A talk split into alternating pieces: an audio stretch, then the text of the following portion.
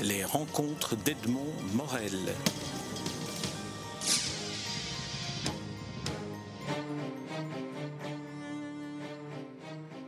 Patrick Rougirs, nous nous rencontrons à l'occasion de la publication de votre dernier livre en date, La traversée des plaisirs. Alors ce n'est ni un roman, ni un essai, c'est une escapade littéraire. Alors en quoi est-ce que c'est une escapade? Bah, L'escapade, c'est justement pas euh, une démonstration rhétorique, euh, il n'y a pas de point de vue théorique, c'est créer un espace ludique sur les chemins de traverse. C'est l'école missionnaire de la littérature. Je voulais faire un livre léger, un livre rapide, un livre svelte, un livre enlevé, mais qui n'enlevait rien euh, au savoir, à la connaissance et à l'admiration que j'ai des écrivains français et de ma bibliothèque et de la littérature et des livres. Comme évidemment, je, n'ignore pas qu'il y ait beaucoup de livres sur la littérature, depuis les plus sérieux, euh, de Maurice Blanchot ou, à, Charles Danzig, par exemple, que, je cite plusieurs fois, comme le dictionnaire amoureux, euh, le dictionnaire égoïste de la littérature française, qui est un gros livre de, 8 à 900 pages, où il pense, où il dit ce qu'il pense de la littérature euh, de, La Fontaine à Racine, à Molière, à Marguerite Duras. Moi, je ne voulais pas euh, aller sur ces terrains-là. Euh, ça fait 30 ans que je vis en France et, j'avais un besoin sincère, complet de, de dire mon amour de la littérature française. J'écris beaucoup de livres sur la Belgique. ces livres sur la Belgique ont été très importants pour moi. J'ai mis du temps à les écrire, ils, ne sont pas venus tout de suite. Je, les ai écrits après euh, 8-10 ans d'exil, de, départ en France. Et j'en ai écrit plusieurs successivement chez divers éditeurs. Il était absolument nécessaire que, que je les écrive. Et ils ont été très successifs sur, euh, sur moins de 10 ans de temps. Et alors ces livres ont un petit peu occulté, euh, d'une part, les, livres de fiction que j'ai pu écrire, euh, comme, par exemple La Nuit du Monde, qui met en présence Joyce et Proust, euh, ou même Le Cousin de Fragonard. Et en fait, il m'énervait beaucoup qu'on me dise, alors que je, vis depuis 20, 30 ans en France, que j'ai fait tant de choses en France, ça, sans articles dans le monde, des préfaces, des films, des expositions. J'ai représenté la France à New York, à Sao Paulo, à Rio de Janeiro, j'ai fait des expositions à Montréal, enfin, plein de choses partout, et qu'on me dise, ah ben oui, ben alors vous écrivez des livres sur la Belgique, donc vous vivez à Bruxelles. Ça ne me choque pas qu'on me dise que je vis à Bruxelles alors que je vis en France depuis 30 ans. Mais ma vie a changé, c'est en France que, tout à l'heure je vais reprendre le Thalys, c'est en France que je retourne. Et, et je suis né de la littérature française. Je lis les auteurs français depuis toujours, et je ne l'avais jamais dit.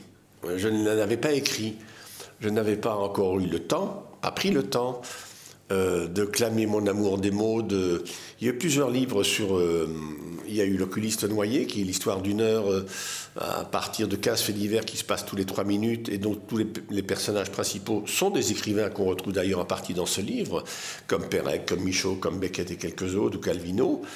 Euh, il y a eu La Nuit du Monde, effectivement. Il y a eu beaucoup de livres sur la peinture, mais sur la littérature proprement dite, en, tant qu'objet lui-même, eh bien, je crois que c'est un, rendez-vous que tout écrivain a à un moment donné dans son parcours littéraire.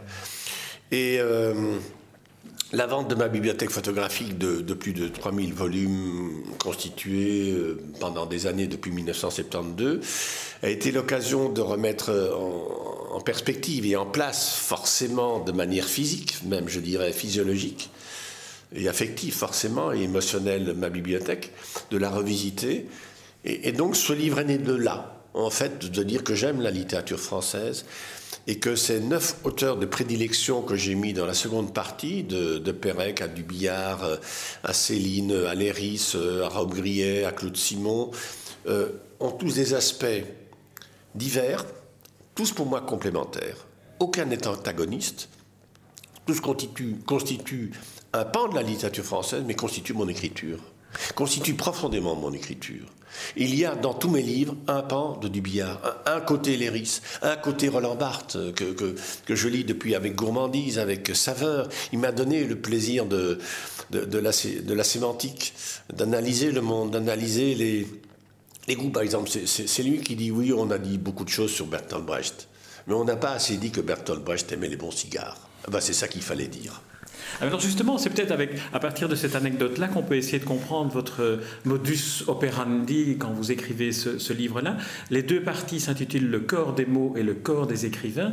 Et il y a un mot qui revient, je ne pense pas aussi souvent dans le livre que dans votre manière de vous présenter, qui est le mot exil. Alors est-ce que euh, l'exil et le corps sont deux éléments qui ont, qui ont nourri votre approche de la, de, de, de, de la littérature? Et aussi l'autre élément, la bibliothèque, parce que vous dites à un moment donné du livre qu'un livre, finalement, est un personnage de ce livre, que c'est le livre qui est le personnage de votre livre, La traversée des plaisirs. Alors, exil, bibliothèque et euh, le corps. Bah, les mots euh, sont des choses vivantes, ce, ne sont pas des concepts abstraits. Moi, j'ai une écriture euh, assez médiocre quand j'écris. Je, je m'applique euh, comme disait Cocteau, qu'il fallait bien, apprendre à bien signer son nom. Euh, je pense que c'est une manière de respecter les lettres, chaque lettre, chaque lettre de l'alphabet. Il y en a 26, toutes sont belles. Certaines ont un peu disparu. Les trémas ont disparu. Euh, le point-virgule disparaît. Ce sont les sentinelles. La ponctuation, c'est la sentinelle de l'écriture du rythme de la phrase, qui est une des choses qui me passionne le plus aujourd'hui, c'est le ton. C'est le ton, presque plus que le sujet. Le ton, la cadence, le rythme. Euh, il y a quelque chose de, du réconfort très solitaire pour l'écrivain qui est quelqu'un de solitaire, euh, et j'ai appris à être, euh, solitaire et, très silencieux, appris à être silencieux, à me taire, à me taire des journées entières, à ne pas prendre le téléphone, et être seul à former des lettres. Hein, comme un enfant le fait. Toutes sont belles. Et alors, euh, ces lettres euh, forment des, petits blocs de esthétique qui sont comme des petits livres. Et, tous ces livres euh, tiennent debout dans une phrase. Et d'ailleurs, chaque rayon d'une bibliothèque est rangé comme les mots dans une ligne. Donc il y a un rapport très important, je pense, dont on parle assez peu, de l'intimité, de l'alignement des mots sur la ligne, dans la phrase, sur le papier, entre les deux mains de l'auteur, et ensuite euh, l'alignement euh, des livres sur l'étagère de la bibliothèque. J'adore les bibliothèques. Moi j'ai des bibliothèques en bois personnellement, pas en blanc, et ça marche avec le papier il y a un silence, il y a un bruit. Les auteurs se parlent entre eux, ils se disputent aussi, ils chuchotent, ils disent des choses, euh, ils ne sont pas d'accord. Euh. C'est vrai que j'imagine bien que Calvino et Thomas Bernard n'ont pas la même vision du monde, euh, mais tous les deux, pour moi, sont aussi indispensables l'un que l'autre. Dans une bibliothèque, il y a aussi des auteurs qu'on ne lit plus. J'ai beaucoup lu Peter Hanke, j'ai peut-être 24 ou 25 livres de Peter Hanke. Je, n'achète plus les derniers. depuis quelques années, je lis plus Peter Hank. J'ai beaucoup lu Resvani à un moment donné. J'avais même monté au théâtre. Puis vous, cessez de lire, puis vous en relisez de temps en temps. Puis, alors une bibliothèque, c'est fait de tout ça. Il y a aussi parfois des auteurs qui n'ont écrit euh, qu'un seul livre, et, celui-là, vous l'aimez beaucoup. Et, et, constitue la bibliothèque. Une bibliothèque, c'est pas qu'un panthéon de gens célèbres, d'œuvres majeures, manifestes. C'est fait de, failles, de, de fragilité, euh, des livres qu'on aime euh, de manière inconsciente, on ne sait pas très bien pourquoi. Et c'est tout ça une bibliothèque. Et en même temps, pour répondre enfin à votre question, la bibliothèque ne protège de rien. Pour moi, c'est pas, c'est un objet qui constitue, ma maison. Elle est dans la, plus belle pièce de ma maison. Elle dans la salle à manger, le salon. On la voit tout le temps. Elle est aussi importante que les tableaux. La bibliothèque, c'est un tableau. Euh, mais en même temps, je trouve que hum, les livres ne protègent de rien. J'ai des amis, ce sont parfois les mêmes que les vôtres, qui ont 40 000 livres. Je connais des, gens comme Pierre Le Pape qui ont deux maisons pleines de livres. Et moi, j'ai déjà vendu plusieurs fois des bibliothèques. Euh, ma bibliothèque est de plus en plus sélective. Donc, au fond, il y a des livres qui sont en exil de ma propre bibliothèque. Alors, c'est vrai que j'ai remarqué quand même en réfléchissant un petit peu, mais enfin, on ne réfléchit pas tellement à soi dans ces cas-là, je pense. Euh, les écrivains que j'aime beaucoup sont quand même des écrivains de l'exil. C'est sûr que ma Joyce, qui est pour moi un écrivain euh, phare, est un immense exilé. Ulysse, c'en est Beckett, qui s'auto-traduit, c'est tout à fait évident. Michaud, un immense exilé. Euh, mais quand j'écris. Euh, Céline aussi, qui a été déconsidéré alors qu'il était d'une solitude absolue. Oui, absolument. Et même quand j'écris La Nuit du Monde, euh, Proust est un exilé de la société qui est sur l'île de son lit. Mais au fond, peut-être tous les écrivains sont-ils des exilés, des exilés de la langue, des exilés de leur langue, des exilés de leur monde par rapport au monde des autres. Il y a, il y a quelque chose d'insulaire, je pense, peut-être chez l'écrivain.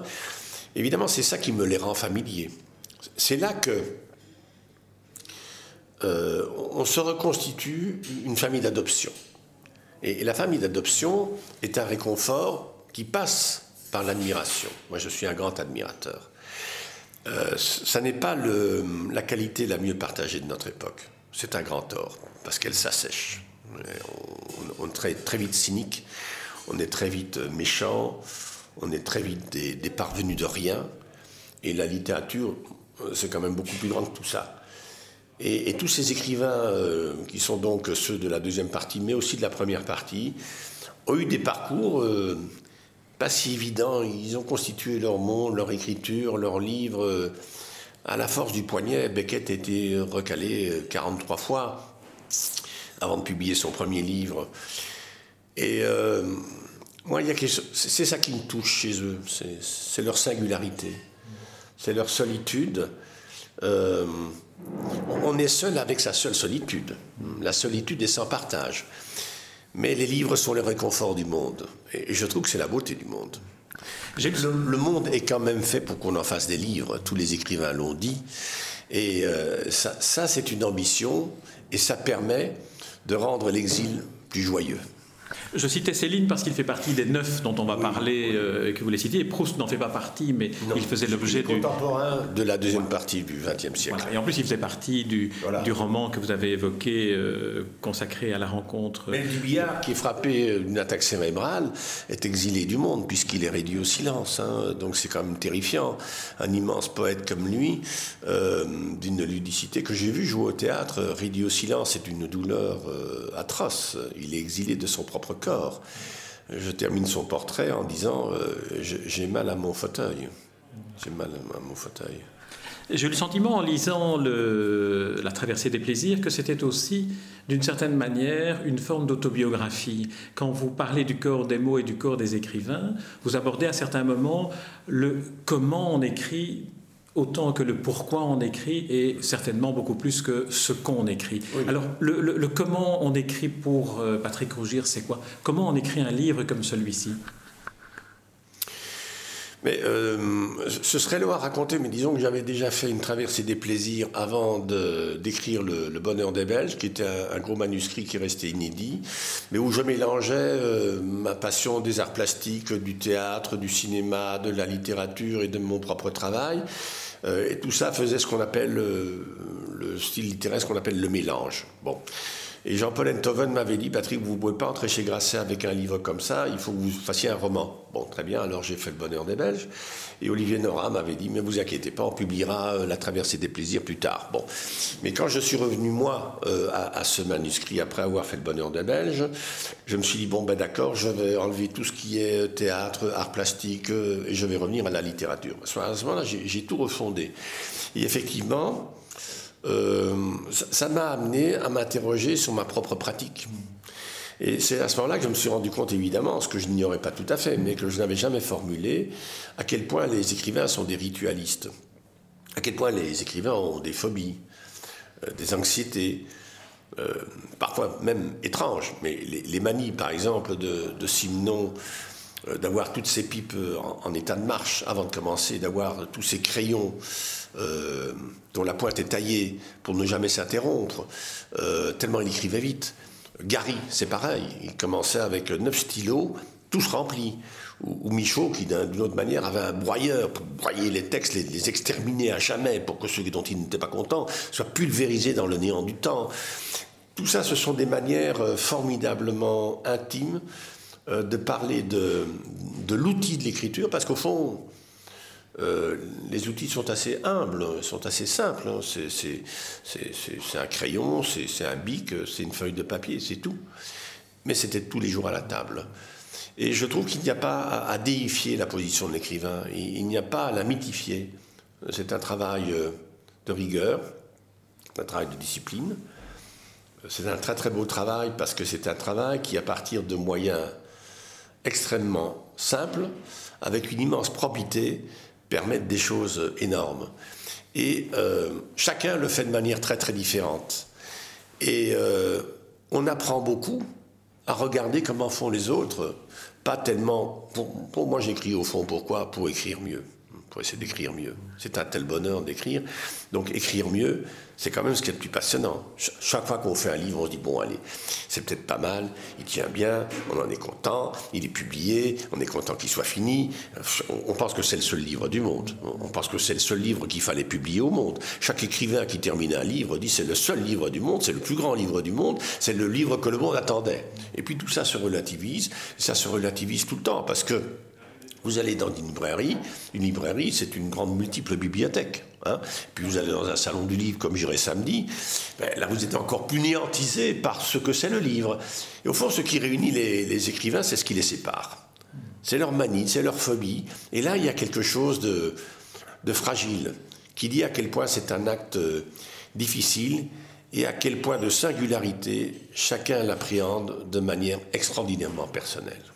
Est-ce que ce n'est pas une manière, et c'est en, vous écoutant maintenant, parce que ce n'est pas la première interview que, nous faisons, est-ce que ce n'est pas aussi une manière, et je reviens à l'exil, de ne plus vous sentir aussi seul dans le monde de l'écriture, à savoir en, vous, en, vous, accompagnant dans ce livre de tous ces écrivains qui vous ont fasciné, que vous admirez et auxquels vous rendez en quelque sorte un, hommage parfois très émouvant, comme celui que vous rendez à Jacques Sternberg par exemple, où on, sent, on sent beaucoup d'émotion dans la manière dont, dont, vous le mentionnez, dont vous l'évoquez, mais aussi pour tous les autres auteurs de la deuxième partie, Perec, Michaud, Beckett, Céline, on sent beaucoup d'amour ben oui, euh, j'ai de l'amour, j'ai de l'admiration. Euh, je trouve que les gens ne sont pas très généreux en général.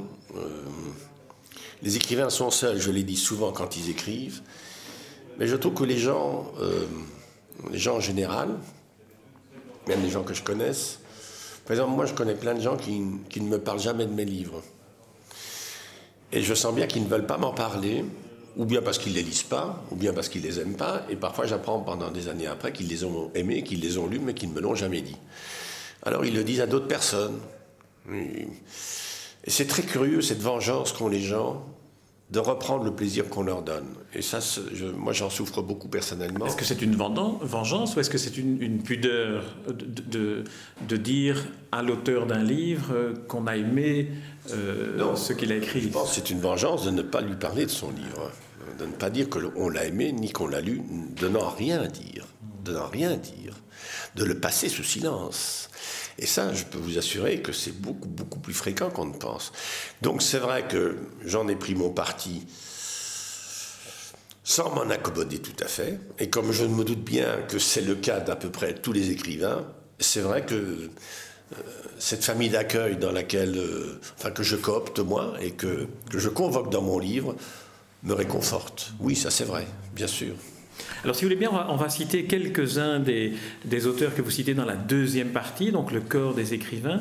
J'aimerais qu'on parle euh, de, Pérec et que vous me disiez pourquoi vous l'avez choisi. Pourquoi à un moment donné vous vous êtes dit, tiens, j'ai envie de parler de Pérec, dont le, chapitre qui lui est consacré débute par une évocation de la première fois où vous l'avez vu, euh, assis à une table en train de manger ou de boire, et vous demandiez ce qu'il mangeait et buvait. Oui, je l'ai vu qu'une fois d'ailleurs. C'était à la brasserie Balzar, euh, rue des Écoles, euh, je sais pas, il y a peut-être une quarantaine d'années. Mais ça, c'est l'anecdote de l'avoir vu, mais c'est quand même très très important de l'avoir vu parce que euh, il, était connu comme auteur, il avait publié, hein, il, avait, il avait déjà eu le Médicis, il avait eu le Renaudot, il avait cette tête un petit peu fantasque avec cette barbichette, et je raconte donc l'histoire de cette cicatrice qu'il avait eue à, à Villard-de-Lans lorsqu'il avait 11 ans et qu'il avait été éduqué par euh, ses grands-parents à la montagne euh, et qu'il avait eu cette cicatrice à cause d'un coup de ski involontaire que lui avait donné euh, un de ses copains de classe. Alors ça n'a l'air de rien. Le titre de mon texte s'appelle Georges Perec a une petite cicatrice. Alors cette cicatrice, elle, traverse, toute l'œuvre de Pérec, Parce que s'il était à Villard-de-Lans, élevé par ses grands-parents, c'est parce que ses parents étaient morts. Essentiellement parce que sa mère euh, était morte à Auschwitz, déportée, et que la, pièce manquante euh, de la vie de Pérec, de la disparition de sa mère, puisqu'il était d'origine juive, a enfanté toute l'œuvre de Pérec. Et la cicatrice se court jusque dans son premier livre, Le Condottière, et qui était refusé, qu'on a republié ensuite, et toujours la pièce manquante. Et il a construit son visage autour de cette cicatrice. C'est-à-dire qu'à mesure que le succès est venu, il a commencé à laisser pousser cette barbe. De plus en... On le voit dans ses livres à lui, hein. j'ai tous les livres de Pérec. Il pousse cette barbe en pointe comme ça, et puis ses cheveux de plus en plus échevés, comme une broussaille. Et, donc sa tête voulait dire quelque chose. Et sa tête dit quelque chose de ses livres, et son corps dit quelque chose de son histoire. Les corps ont une histoire. Donc l'émotion de voir Pérec, euh, plein de gens ont connu Pérec, hein, tous les membres de l'Oulipo l'ont connu. Euh, moi, je ne l'ai vu qu'une fois et ça m'a fortement suffi. J'aurais tellement aimé voir une fois Beckett. J'ai un merveilleux portrait de François-Marie Bagné, euh, dont je parle dans le livre, et qui a photographié Beckett à peu près un mois et demi avant sa mort, près de la maison de retraite où il était, où il est mort d'ailleurs, et où personne ne savait qu'il était Samuel Beckett. Personne dans cette maison euh, de retraite ne savait qu'il était Samuel Beckett, qu'il avait connu Joyce, qu'il avait écrit l'œuvre qu'il avait, qu'il avait eu le prix Nobel, que je raconte d'ailleurs la fuite incroyable que ça a été, le désastre que ça a été, qu'il n'a même pas touché, qu'il a offert une, œuvre caritative irlandaise. Et tout ça est, très bouleversant. Alors chez Pérec, par exemple, c'est pas du tout parce que Pérec est un grand styliste. Euh, c'est pas du tout l'imaginaire de Pérec. Pérec n'a pas du tout la fantaisie de Michaud. Pérec n'a pas la poésie de Dubillard. Pérec n'a pas euh, l'aspect épique de Claude Simon. Pérec n'a pas la rigueur euh, cérébrale et dogmatique, je dirais, de Rob Grillet. Pérec n'a pas du tout le génie de Céline. Mais Pérec euh, crée la ludicité du langage, crée des architectures impossibles, décide que le langage et la littérature est un art mathématique, décide qu'il n'écrira jamais le même livre, décide de tout inventorier, le quotidien, le factuel, le trivial, le banal. Et la vie mode d'emploi est une sorte de symphonie absolument extraordinaire de la complexité du monde, comme une sorte de puzzle étrange, fantasmatique et délirant. Et ça, ça me fascine. Les architectures impossibles de Georges Perec. Et il y a ça dans mes livres aussi. Et je suis de plus en plus touché aujourd'hui par euh, la légèreté, la fluidité, la rapidité, la fantaisie, les architectures inapparentes. Il a fallu que j'écrive sans doute comme dans la géométrie des sentiments, ou dans euh, L'oculiste noyé, ou dans Hémisphère Nord, ou dans d'autres livres, des architectures très apparentes, très oulipiennes, comme le décidait Calvino, pour après ça, plus tard, avec un peu plus de temps, euh, décider qu'elles soient plus inapparentes, euh, je, je, dirais peut-être pas plus subtiles, mais où la ludicité me paraît une désédimentation fondamentale de la littérature. Le plaisir que l'on peut donner au lecteur, le, plaisir de la langue, le plaisir de, de ne pas s'apesantir. Et c'est la raison de cette escapade.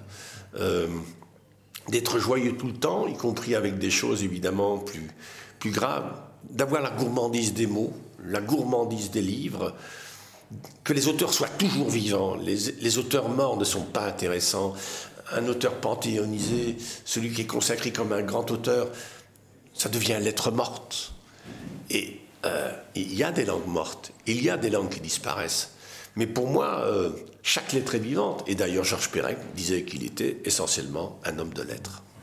Patrick Rougis, nous arrivons au terme de, cet entretien. Est-ce qu'on pourrait dire, et c'est un commentaire que je fais sur lequel euh, j'imagine vous allez réagir, est-ce qu'on pourrait dire que de ce livre, on pourrait souhaiter qu'il soit le premier des nouvelles bibliothèques que vont se constituer ceux qui auront lu votre livre? Que ce serait une sorte de redémarrage pour construire à partir d'un meuble vide une bibliothèque dans laquelle figuraient en premier lieu ceux que vous évoquez? Je, n'ai euh, aucune ambition en écrivant ce livre, je n'ai euh, aucune volonté probatoire, j'ai le, souhait d'un désir partagé, mais euh, un sol de pavé n'est beau que si tous les pavés sont bien taillés. Alors moi j'ai taillé mon petit pavé pour constituer ma, petite pierre de la littérature et de l'édifice des bibliothèques. C'est un livre, mon livre, dès que je l'ai eu, quand je l'ai reçu de chez Grasset, ils me l'ont envoyé sous la belle couverture bleue, euh, où il y a des livres sur Flaubert, des livres sur Cocteau, des livres sur Proust. Je l'ai rangé parmi mes autres livres, et mes autres livres sont à côté de tous les autres livres. C'est un petit pan de mur jaune en plus dans la bibliothèque de tous les livres.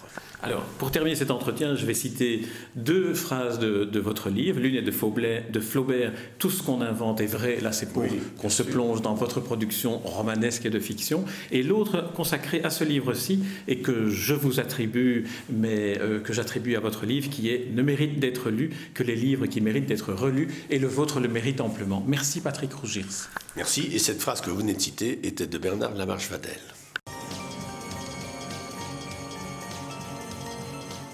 Les rencontres d'Edmond Morel.